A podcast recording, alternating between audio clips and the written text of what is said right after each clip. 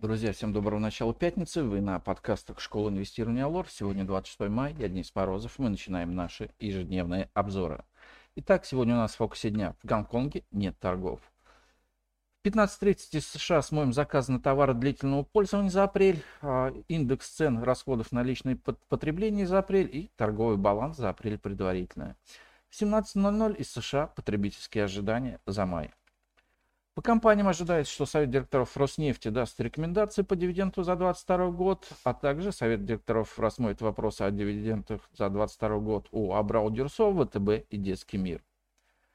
ТМК и ММК пройдут ГОСТы по дивидендам, а акции Интеррау последний день торгуются с дивидендами за 2022 год.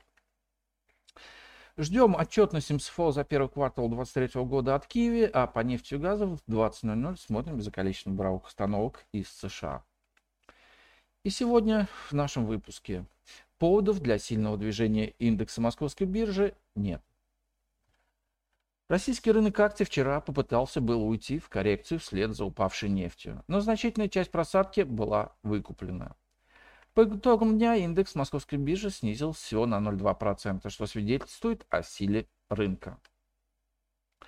Продолжились распродажи «Газпрома». Бумага очень сильно краткосрочно перепродана, стоит ждать отскока в любую минуту.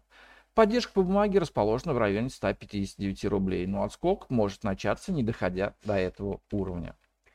По-прежнему считаем, что на рынке полно более интересных идей, чем «Газпром». Считаем, что с нами согласны многие, поэтому не ждем сильного отскока их акций. Также уверены, что стоит избавляться и от магнита до прояснения ситуации с вопросом, почему менеджмент компании не стал удовлетворять требованиям московской биржи по вхождению бумаги в листинг на первого уровня и почему компания не разглашает отчетность.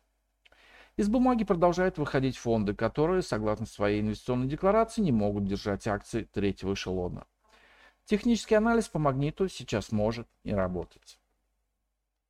Вчера лучшие ликвидные бумаги были акции Яндекса, подорожавшие почти на 6%.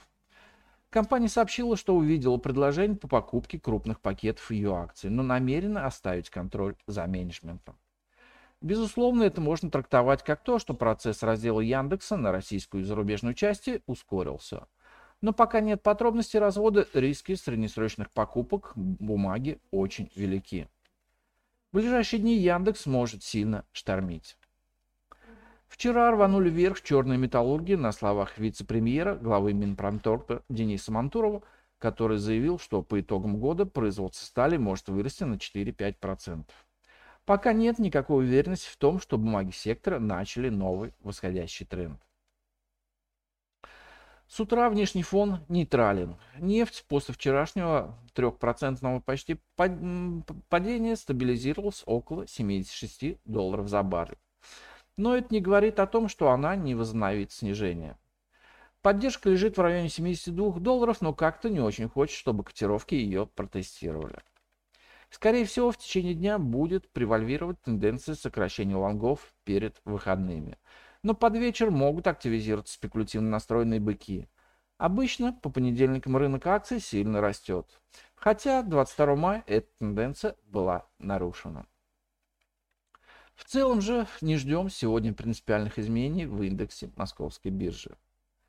А вот рубль вновь будет пытаться выйти из треугольника вниз. А техническая картина сложилась очень хорошей для начала укрепления рубля.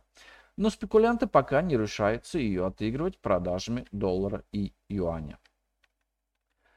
Друзья, приглашаем вас на двухдневный брифинг погружения в опционы, который буду модерировать я, и он состоится с 30 и 31 мая в 20.00 по Москве на площадках нашей школы инвестирования.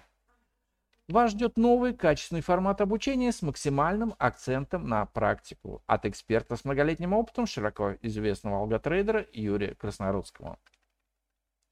Юрий подобрал для вас серию эффективных стратегий и готов поделиться ими с вами. За два дня интенсива обновим в вашей памяти основы опционов и рассмотрим как рыночно-нейтральные, так и направленные и арбитражные стратегии.